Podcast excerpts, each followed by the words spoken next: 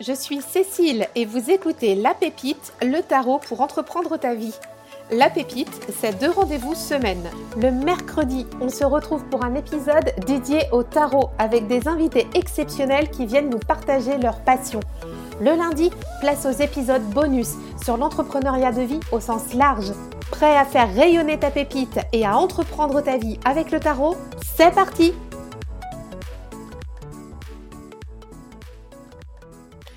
Aujourd'hui, j'ai l'immense plaisir d'accueillir Katou Tarot dans le podcast La Pépite. Katou, c'est un esprit libre dans la sphère tarologique francophone et j'avais très à cœur de pouvoir l'accueillir sur un épisode parce que ce, qu'elle porte, la voix qu'elle mène, ce sont des sujets qui me, qui me tiennent vraiment à cœur. Tout ce qui est autour de la diversité, du, respect de l'autre, du respect de soi-même, accepter l'autre, s'accepter aussi tel que l'on est, tous ces sujets qu'elle arrive à mettre euh, autour de sa pratique tarologique, pour moi, ça fait tellement sens et j'avais tellement envie de la faire venir. Elle a dit oui, c'est vraiment, euh, je suis vraiment très honorée. J'ai été impressionnée aussi de l'interviewer, je peux te le dire. Et on a embarqué dans cet épisode tu vas voir, finalement, on s'est tellement laissé euh, emmener que c'est pas un épisode, mais c'est deux épisodes qu'on te propose. Aujourd'hui, c'est la partie 1. Katou va nous parler de son parcours de féministe, euh, d'apprentissage du tarot aussi.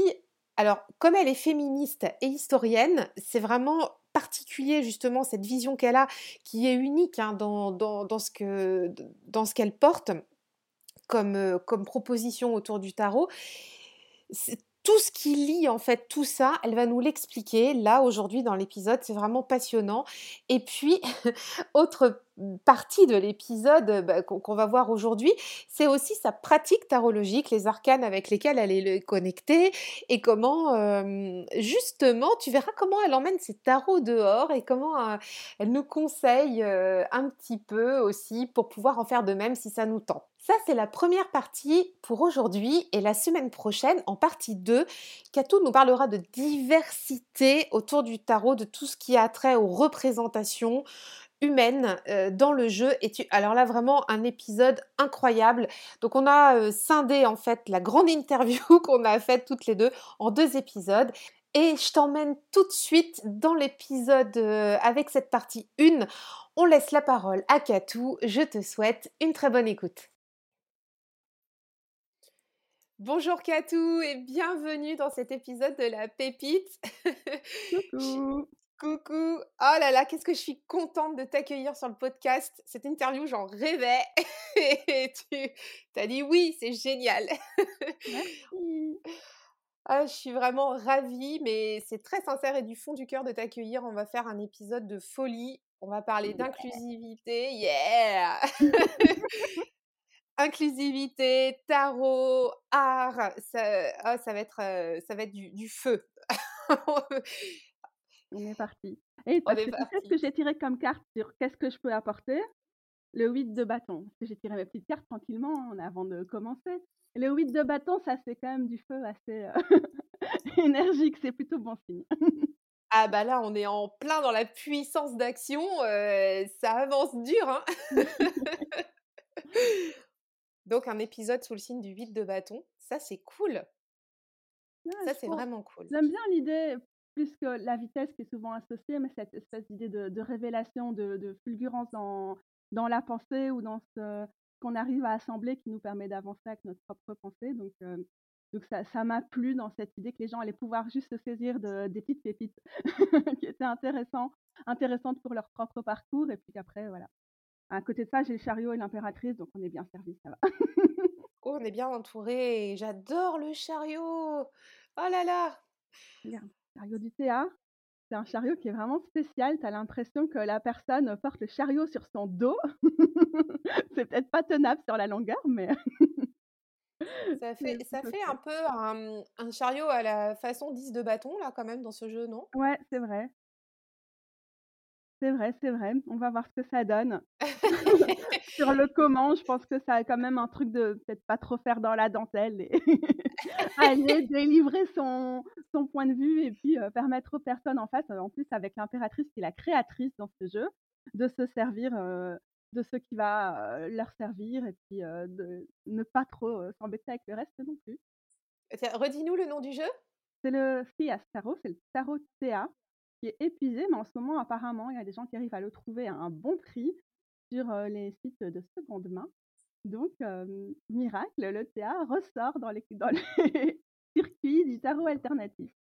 Ah, génial. Oh là là. Bah, on va essayer de, voir ce que ça donne si on va sur ces sites-là pour. Parce que vous l'avez pas, vous, l'image, mais c'est un tarot qui est en noir et blanc, hein, de ce que tu m'as partagé là. un mmh. tarot gravure comme ça. Mmh.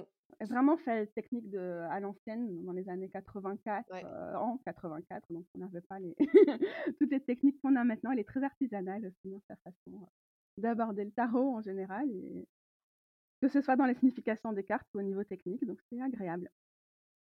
Donc on est placé sous le signe du vide de bâton, du chariot et de l'impératrice. Bah, franchement, ça va, ça va dépoter. Katou, est-ce que tu peux te présenter et nous parler un petit peu de ton parcours? Bien sûr. Ouais. bah, déjà pour les aspects les plus anodins, j'ai 37 ans. je vis à Bruxelles, en Belgique. j'ai toujours vécu en Belgique, voilà, bah, pas toujours à Bruxelles, je viens de la campagne et je suis, je suis en ville, c'est quand même assez important aussi sur, qui je suis, la, tension entre, entre les deux et le fait de, d'avoir besoin des, des deux pour m'épanouir. Donc ça, c'est pour les aspects quotidiens. Je vis aussi avec trois chats et mon amoureuse. Donc voilà. j'ai j'ai fait ce qui va informer cette, cet épisode, c'est que j'ai quand même un parcours féministe ancré dans le féminisme.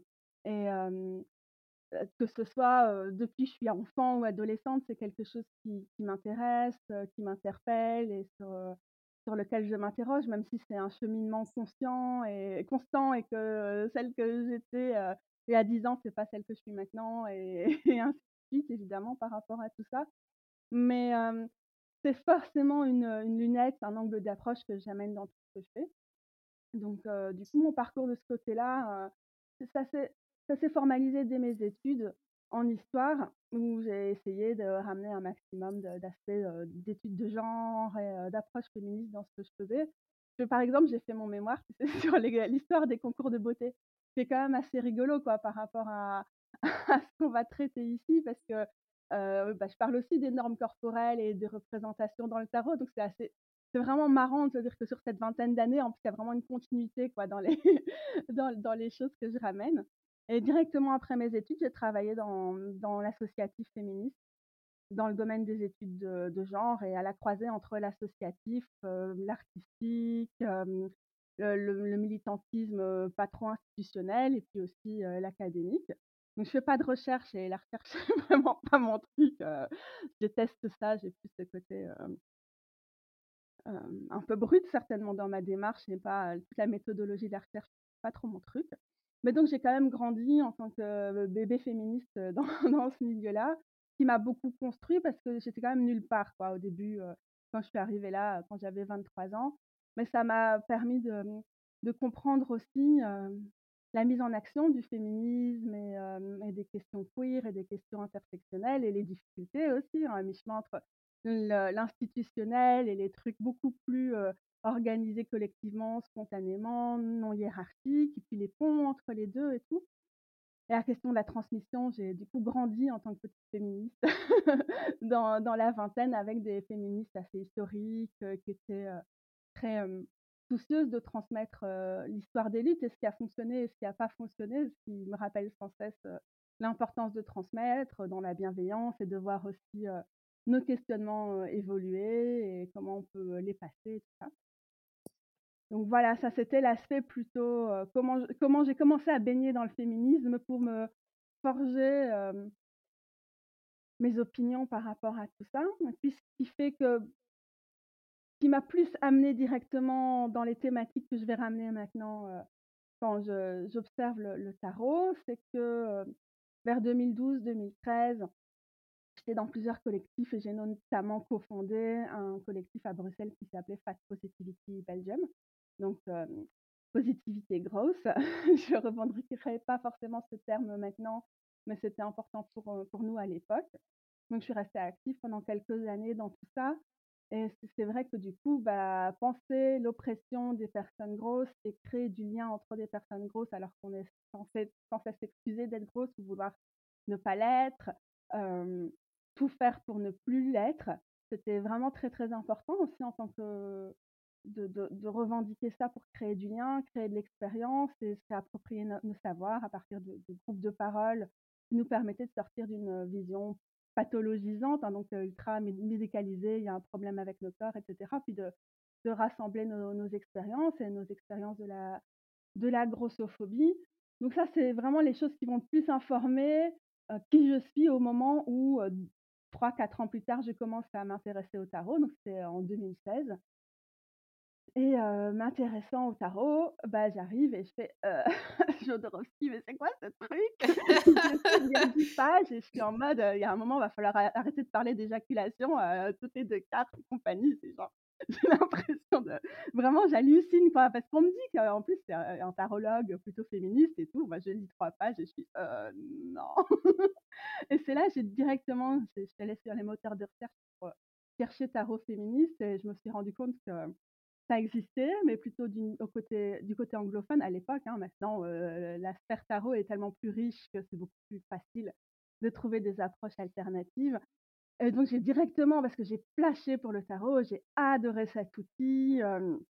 ça me plaît beaucoup, mais j'ai directement aussi eu envie de partager mes questionnements. Et, et voilà, ça m'a aussi fait grandir en tant que au niveau artistique, au niveau de ma démarche, au niveau de mon travail sur les représentations, l'intime, la poésie. Donc, c'est des choses qui vont sans cesse se nourrir. J'ai bien aimé, je regardais une vidéo là, il y a deux jours.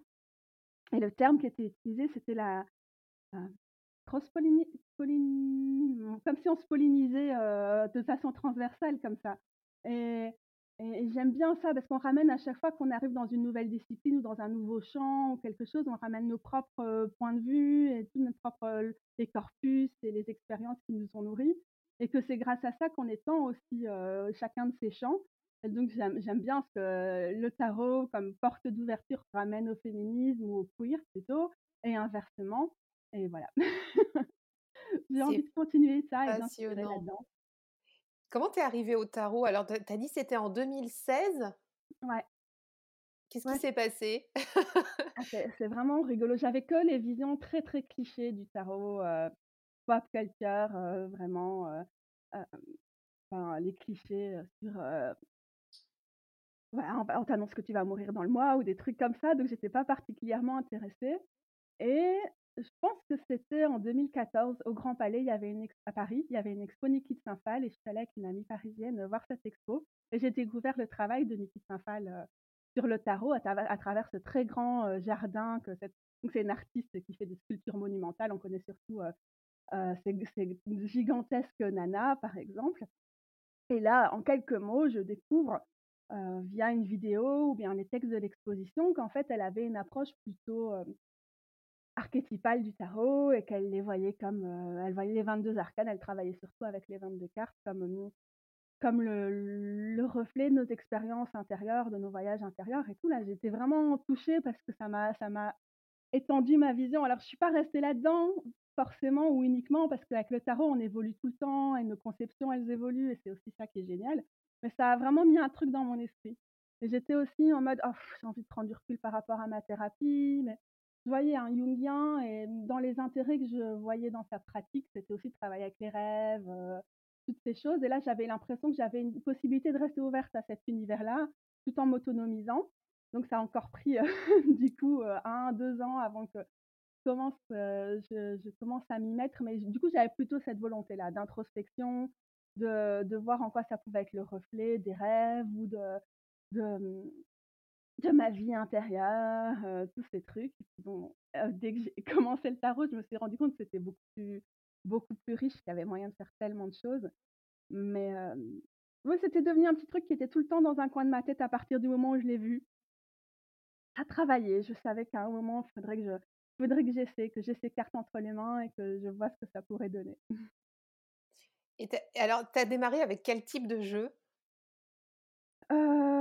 Bah, du coup, c'était peut-être ça qui me coinçait le plus. Je savais pas du tout par où commencer, j'y connaissais rien. Je pense que j'avais même pas regardé sur des moteurs de recherche. J'attendais un peu la petite synchronicité que quelqu'un me disait: «Au fait» mais c'est pour ça que je me laissais je me laissais porter, je me laissais le temps et donc bah, j'ai tenu, un tarot de Marseille entre les mains, la la version de Jodorowsky là, que j'ai juste fait: «OK, ça a l'air de marcher, c'est sympathique, mais c'est pas du tout pour moi». Donc j'ai quand j'ai été voir, Tarot féministe, je suis tombée assez rapidement sur le site de Little Red Tarot. C'est un site anglais qui vendait à l'époque, maintenant plus depuis le Brexit, mais des tarots indépendants plutôt queer et plutôt antiracistes et qui avait aussi un blog collectif très très riche sur ces questions-là. C'est comme ça que j'ai découvert le Wild Unknown. Donc, je crois qu'il s'appelle le tarot des mondes inconnus en français, dans sa version française.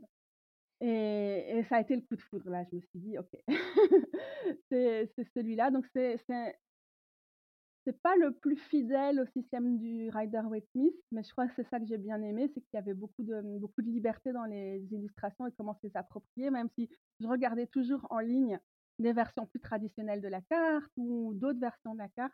Mais c'est vraiment avec celui-là que j'ai appris. Donc directement les 78 cartes, pour moi 22 cartes, c'était très insatisfaisant. J'ai trop de choses dans mon cerveau pour euh, réussir à les coller. je crois que toi, tu es vraiment plus spécialiste du Marseille. Moi, je connais pas du tout. C'est vraiment quelque chose. Je me, suis enfermée. Alors je sais qu'il y a plein de gens qui arrivent justement à tirer des choses très riches, mais pas moi. Donc euh, c'est mon, mon, bébé, quoi. C'est le Wild Unknown. Je m'en suis éloignée, mais avec cette, cette euh, créativité à l'époque, c'était assez rare quoi, de pas avoir des choses, plus genrées, plus normées. C'était plus restreint quand même le champ des tarots qu'il y avait moyen de trouver et donc donc j'ai commencé par là. Entre-temps, en 6 ans, qu'est-ce que ça a évolué qu'est-ce qu'il y a de la diversité? Et j'aurais peut-être pas choisi celui-là s'il y avait eu tout ce qu'il y a maintenant, mais je regrette pas je regrette pas la créativité de ce tarot et le fait qu'il sort des sentiers battus parce que ça m'a permis de d'être libre dans l'interprétation de comment j'ai appris le tarot. Et Et donc, en fait, tu as, plongé directement dans les 78. Mmh tu as mis un peu Jodo au placard parce que bon. Euh Jodo, euh, dès que j'ai eu l'occasion de donner mon livre à quelqu'un, j'ai fait tiens, prends. Et c'était un cadeau empoisonné.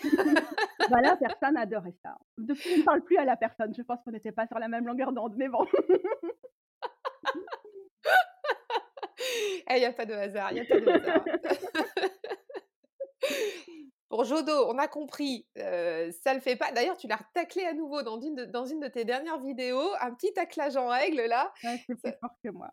ça m'a bien fait rire. Et, et, mmh, c'est vrai, alors juste une petite digression sur Jodorowsky, je, je, comprends tout à fait ce que tu dis. C'est-à-dire que ce bouquin est encensé, mais comme tu le disais à l'instant, c'était aussi une des seules références. Enfin, mmh, il y, a, y a une dizaine d'années, il n'y avait pas tout ce qui existe aujourd'hui. Donc effectivement, ça semblait être l'ouvrage le plus accessible sur le tarot de Marseille. On en parlait beaucoup, etc. bon, voilà, maintenant ça a évolué. On est aussi dans, un, dans une autre société. bon, il a mmh. fait son temps, quoi. Et maintenant, il y a beaucoup plus d'autres choses aussi en français. À l'époque, il y avait moins en français, donc c'est aussi le fait que je préfère lire et suivre des cours en anglais qui mmh. m'a permis d'avoir d'avoir accès à tout ça. Si j'avais galéré avec l'anglais, j'aurais bien dû composer avec avec cette version du tarot qui est très qui, qui permet pas d'élargir autant que celle avec laquelle j'ai décidé d'évoluer. Ça veut pas dire que les gens évidemment qui apprennent avec Jodorowsky n'ont pas cette possibilité, hein, mais juste moi c'était vraiment pas possible. Ah ouais, non, mais c'est intéressant par contre de, comprendre ce qu'il a, ce qu'il a fait, de comprendre sa démarche aussi de, d'apprentissage dans le tarot parce que ça, ça augmente notre palette de compréhension. Mmh bon, effectivement, il y a, y a, des tarologues qui sont assez clivants comme lui, et, mais, mais, je trouve ça toujours intéressant d'avoir le point de vue, mais comme toi finalement, tu vois, tu as, tu as lu son bouquin, tu t'es fait ton opinion. Ah non, mais j'ai pas fini son bouquin, faut pas rêver. Ah tu l'as pas fini J'avais pas, ah, pardon. C'était beaucoup, beaucoup trop difficile pour moi. De... Je, m'énervais toutes les pages. Attends, je préserve ma, ma relaxation, non, pas non plus abusé. bon, en fait, il a pas fini au placard, il a fini au cachot à la cave, quoi. Ouais, et ok, donc le tarot de Kim Krans, ton premier tarot, c'est vraiment intéressant. Je m'attendais pas à ce que tu me dises ça, tu vois, que c'était ton premier tarot. Ouais. Mais, mais c'est, rigolo parce qu'aujourd'hui, c'est un tarot qui est très, très connu, que, que tout, le monde, tout le monde voit de quoi il s'agit. Hein, le Wild Unknown, il fait partie des incontournables. Mmh et, et, après, qu'est-ce qui s'est passé dans, dans, ta pratique? Donc, tu as, connecté avec tout, avec ce milieu-là qui, qui commençait à, à, proposer des créations artistiques au niveau du tarot. Euh, à voir aussi, tu vois, chez les anglo-saxons, ce qui se passait en, termes de, propositions liées au tarot. Mmh, et, comment tu t'es fait ta salade, en fait Tu as une lecture très particulière du tarot. Comment ça s'est mmh fait, tout ça? Bah, j'ai, à ce moment-là, du coup, Little Red Tarot, ça a vraiment été une révélation pour moi comme site et ce qui existe d'ailleurs encore, elle a un cours qui s'appelle The Alternative Tarot Cours. Mmh, exact. Et c'est un, cours par module qui me propose vraiment de s'approprier les cartes. Donc, il n'y a pas beaucoup de parties théoriques.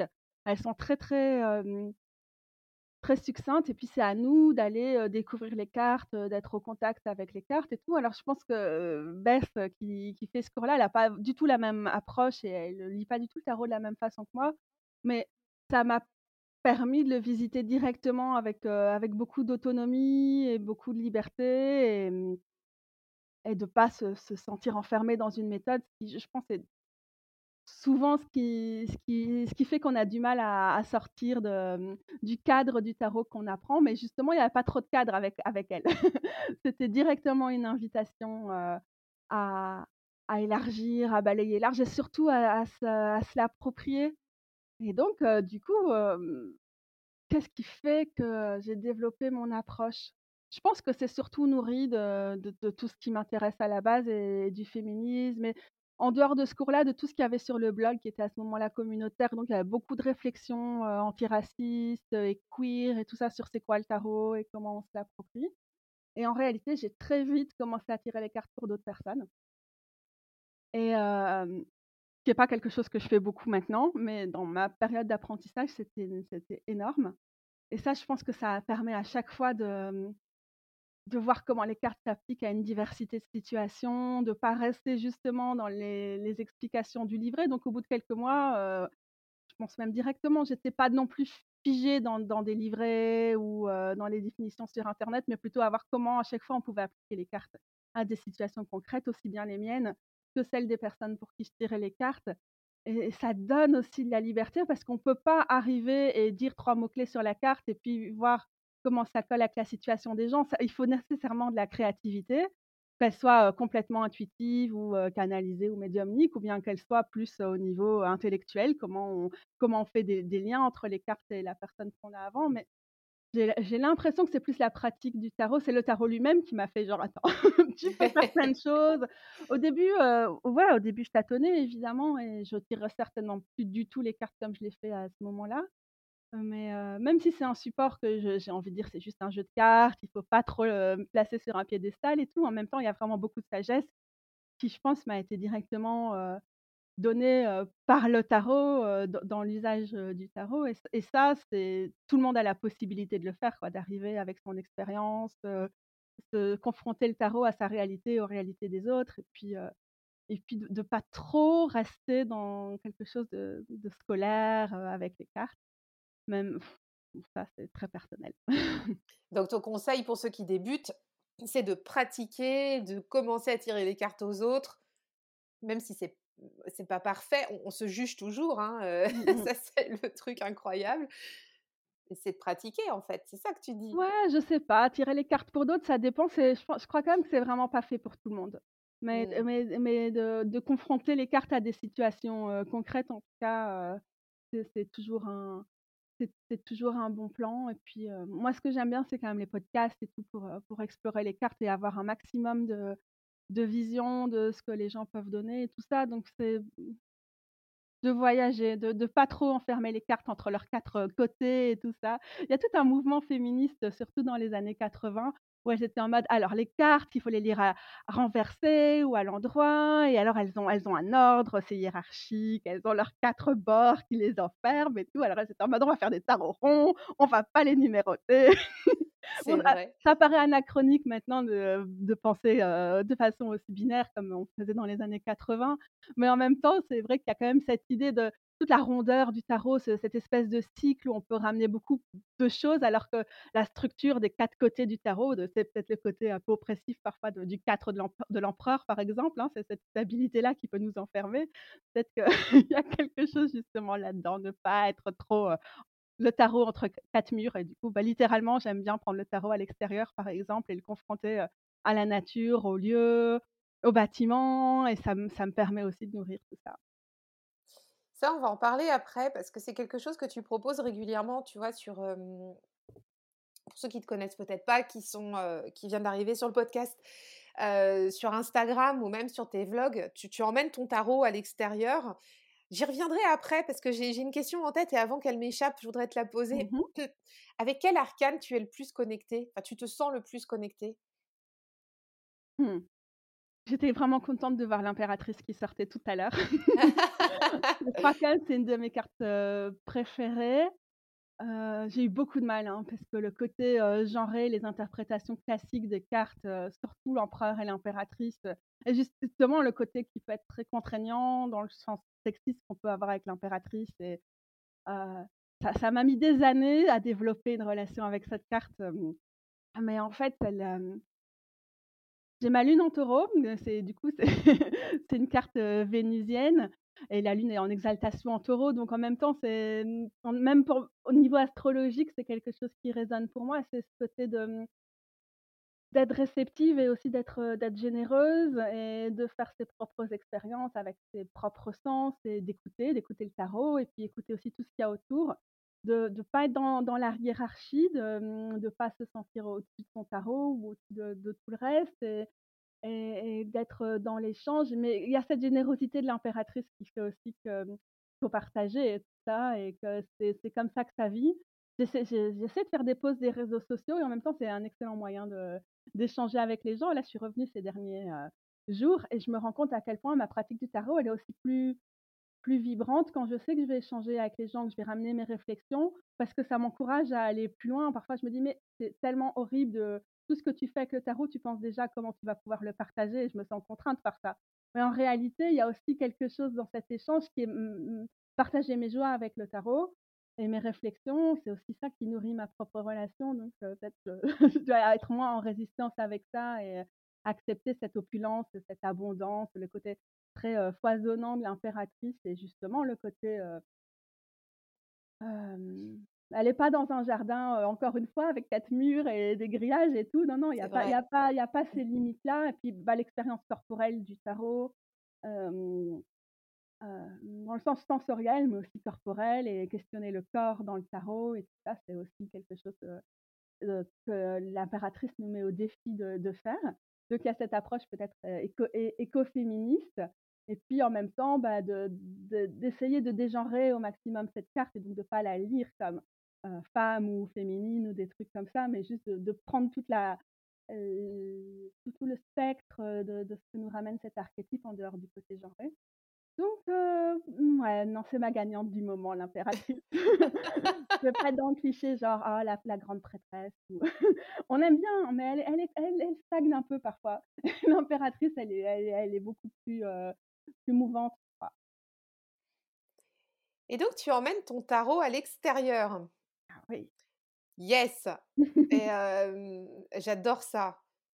Tu peux nous expliquer comment tu fais? En fait, ça reste un petit peu un mystère pour moi. Est-ce que tu, quand tu vas à l'extérieur comme ça, quand tu partages tes photos ou tes vlogs, est-ce que tu tires une carte qui se propose à toi? Est-ce que tu l'as choisie Comment ça se passe? Je pense que c'est ce qui est le plus intéressant là-dedans, c'est que j'ai pas du tout de recette. Et, que du coup, je peux pas, peux pas du tout figer ça dans c'est d'office que je vais tirer une carte à un moment, c'est d'office que je vais voir avant, c'est d'office qu'un lieu va m'inspirer une carte. Et c'est beaucoup plus fluide que ça. la fluidité de l'impératrice, toujours. Parfois, quand j'ai des grands jeux, je vais tirer les cartes avant de partir en balade et, euh, les glisser dans mon, dans mon carnet. Comme ça, je les ramène avec moi et ça me permet d'être attentive à certains points. Ça va aussi me permettre d'affiner où j'ai envie de partir me balader. Est-ce que je vais aller en forêt ou rester plutôt dans la ville On a la chance à Bruxelles, on est très proche, on est entouré de la forêt de Soigne, donc c'est pas très compliqué d'aller en forêt avec son, avec son tarot. Donc il y a ça, il y a il y a le fait de sortir les cartes et de les tirer, mais pour ça, il faut choisir son tarot parce que c'est pas toujours facile. Là, par exemple, c'est l'hiver, euh, c'est pas évident de, de s'asseoir ou de s'accroupir et de tirer les cartes euh, sereinement. Donc ça, c'est pour moi, c'est plutôt logistique comme question. J'adore faire ça. Mais voilà, parfois, ça va être juste une carte pour euh, raisonner avec l'endroit. Parfois, ça va être une question directement que je vais poser à une plante ou à un lieu ou ça peut être juste quelque chose d'énergétique, quoi, de, voir qu'est-ce qui résonne en ce lieu, et puis je continue à le porter dans ma promenade. Et j'ai l'impression qu'en se promenant, c'est très méditatif pour moi. Et donc, au fur et à mesure de je marche, je marche, je marche, je vais rentrer dans un état plutôt état de conscience modifié, euh, trans, c'est un grand mot, mais quand même, il y a, une partie de, de toutes mes couches de, contrôle au niveau du cerveau et l'interprétation qui part, ou bien mon cerveau il est en boucle, il est en boucle autour de la carte ou d'autres choses, mais à un moment ça va permettre aussi de, tisser des liens et c'est ça qui est intéressant. voilà aussi parfois, juste pour la beauté du lieu qui va m'inspirer, je vais tirer une carte qui me fait penser au lieu. Hier, j'étais, je suis partie au Rouge Cloître, donc c'est une, porte d'entrée de la, la forêt de Pagne à Bruxelles. Et j'avais mon fils Spirit Tarot avec moi. Et j'écoutais sur la route un podcast de Lindsay Mack, qui est une des enseignantes du tarot que j'adore. Et elle parlait du 4 de Pentacle. Puis j'arrive là et le 4 de Pentacle de Fils Spirit, c'est mmh, les racines apparentes de très vieux arbres comme ça dans lesquels il y a des espèces d'horloges. Et du coup, bah, je vois un endroit où il y avait vraiment ce réseau de racines. J'avais écouté le 4 de Pentacle, je crois que je venais de finir, oui, trois minutes avant, je finissais d'écouter le podcast. Et donc, c'est le moment où tu es là et ça te permet de rentrer autrement avec la carte et de juste. Bon, je fais les photos parce que je me dis, ça peut être utile à un moment de partager ça. Déjà, c'est joli, mais aussi en regardant cet enchevêtrement de, de racines et oh, un petit sapin qui essaie de pousser, mais qui va jamais pousser là, il n'a pas la place. Qu'est-ce que ça représente par rapport au cadre de Pentacle et Toutes ces choses me permettent, euh, me permettent de, me connecter à ça. Et là, c'est plutôt le lieu qui va faire résonance avec la carte ou euh, voilà, un peu plus loin, cet endroit où où il y a des, des, branches qui sont entassées. Et comme je racontais dans une de mes dernières vidéos, parfois je tire le 10 de pentacle et je vois ça, le 10 de bâton. Et là, non, j'avais le 10 de bâton en tête, je savais que j'en avais déjà parlé. Et il y avait quelque chose de si fort dans la lumière horizontale de la fin de journée, la brume, parce qu'il fait froid en ce moment et tout. C'était vraiment super impressionnant. Et, ça m'habitue aussi à, j'ai pas besoin de sortir avec le tarot pour me balader avec le tarot. J'ai toujours les tarots en, en tête et une diversité de représentations parce que bah, j'aime bien partager là-dessus, donc j'ai beaucoup de jeux pour pouvoir partager. Et que du coup, même si j'avais pas mon tarot avec moi, ça pourrait me permettre de juste faire un moment de OK, je m'arrête, je me pose, je regarde le lieu, qu'est-ce que ça me dit sur le 10 de bâton ou qu'est-ce que le 10 de bâton a à me dire? Mais pas toujours dans un truc super actif où je me pose la question et je réfléchis trop et tout, mais de vraiment c'est encore une fois la réceptivité de l'impératrice, recevoir du lieu en ayant la carte en tête. Voilà. c'est super varié, je pense pas que j'ai tout dit. J'aime aussi canaliser des textes avec les cartes quand je suis dans la nature, sur des cartes, je vois comment ça, comment ça fonctionne avec, avec les énergies autour, mon sentiment, la météo, des choses très très bêtes, hein, les oiseaux et tout. Et puis, je me mets dans un état où je réfléchis pas trop, je laisse venir les mots et j'écris en fonction de la carte et aussi de, de ce que le lieu m'inspire. Ça, c'est ce que je préfère. Mais c'est plutôt en, été parce que les lieux sont pas très accessibles pour t'installer par terre quand il fait 0 degré et commencer à écrire. c'est pas très confortable là en ce moment. Hein. Qu'est-ce que, qu'est-ce que tu pourrais conseiller à, un tarologue qui voudrait expérimenter là, ce, que, ce dont on parle aller à l'extérieur avec ses tarots quand on n'a jamais fait ça? Par où, par où on peut démarrer cette expérience? Il y a, sur les aspects pratiques, je trouve que c'est quand même utile d'avoir un tarot de poche ou un tarot pas trop grand et pas trop lourd parce que ça permet de vraiment le glisser dans sa poche littéralement et, de le sortir très très facilement et ça je trouve que c'est très utile et aussi de, pour pas trop s'encombrer. Parfois, on est très conscient dans l'espace public de ce qu'on fait ou de, comment on le fait, de ce qu'on donne à voir aux gens et tout ça. Donc, de faire ce qui convient le mieux si jamais on veut noter notre tirage, que ça peut être dans notre téléphone, ça peut être de l'enregistrer. Donc, d'avoir quand même des choses comme ça qui font qu'on on est rassuré. C'est pas si facile de sortir son tarot en public. Donc, ça, c'est le premier truc, c'est peut-être le truc pratique. Et, par exemple, il y, a plein d'applications d'app de tarot et parfois ça peut être aussi plus utile que de sortir son, petit tarot en fonction de comment on se sent par rapport à ça. Donc ça, c'est vraiment très pratique. Je dirais que pour commencer, le mieux, c'est soit de tirer une carte avant de sortir et de, laisser guider, de dire où elle, où elle a envie de nous mener. Mais si ça peut être compliqué, juste de partir à la promenade qu'on avait envie de faire en ayant cette carte-là en tête. Ou bien de partir à la promenade prévue et assez rapidement dans la promenade de tirer une carte de attention, ça c'est toujours casse-gueule d'essayer de, la garder en main ou de la glisser comme ça dans sa poche, c'est comme ça qu'on abîme ses cartes et à un moment, on peut vraiment les abîmer, mais quand même de la garder près de soi ou d'avoir une petite pochette qu'on peut garder facilement à la main et juste de ne pas trop réfléchir à la carte, mais de la garder mentalement ou émotionnellement, intuitivement près de soi en se baladant c'est ça qui nous, qui nous habitue à naviguer avec les cartes. Et puis au, fur et à mesure, on a des, des, automatismes qui se créent, des choses qui vont nourrir notre rapport au tarot et à la carte. Et les grands tirages, ça, je trouve ça quand même un peu plus compliqué. Je, je commence plutôt par, par ce genre de choses et pas forcément de tirer les cartes tous les 10 mètres parce que sinon, bah, encore une fois, on sature, on n'est pas trop dans l'intuitif, on n'est pas capable de, recevoir. Et donc, je commencerai comme ça, modestement, prendre l'habitude en promenade de tirer une carte avant ou pendant. Et puis, et puis voilà. Ça peut être très bref. Quoi. Sur ta pause de midi, tu vas au parc ou tu vas au cimetière ou quelque chose comme ça. Et, et de prendre cette habitude. Est-ce que tu as des tarots d'extérieur? Bah, elle est moins lourde. bah oui, forcément, les formats pocket. ouais, ou juste vraiment, il y en a qui sont vraiment lourds. Donc parfois, euh, le format tarot classique, il est bien parce que pour la prise en main, on va moins laisser les cartes s'envoler. Parfois, les pockets, tu sais, ils sont juste trop légers. Ou... C'est vrai. Euh, donc euh, voilà, mais quand c'est trop lourd, c'est juste pas possible. Ça fait vraiment, vraiment mal. Donc, j'ai pas, j'ai pas de préférence. Je trouve que les tarots nature ou les tarots, genre les oracles sur les plantes, les tarots sur les plantes, parfois ça va être limitant par rapport à tout ce qu'un espace a à te, donner. Donc j'aime assez bien les tarots qui sont très généralistes, qui sont pas trop figés dans un univers. Bon, bah, j'en ai plein, donc je peux choisir. Parce que bah, ça permet d'être, plus surprise. Si tu vas tirer un truc avec les plantes ou tu tires une plante qui n'est pas du tout locale, comment tu, comment tu communiques avec le lieu, c'est plus difficile, ça peut être parasitant. Donc j'aime bien les, les bons tarots généralistes. Je dirais commencer avec ceux avec lesquels on est, on est peut-être le plus à l'aise, c'est pas mal. Mais parfois, j'aime bien aussi, pour moi, pour commencer à avoir une relation avec un tarot, dès que j'en reçois un, je vais dehors avec. Surtout quand c'est une saison ah! où il y a beaucoup de, de, nature et tout. Et puis, du coup, ça me permet déjà d'être attentive aux symboles dans les cartes. Et s'il y a des orties à un moment et qu'il y a les orties dehors, je peux les ramener tout près. Tout, et, ça, ça, ouvre ma compréhension de, de, la carte, de juste de la placer dans un contexte bon, j'aime bien la nature, ça ne doit pas forcément être la nature. Dans la ville, il y a plein de symboliques partout aussi. Et voilà.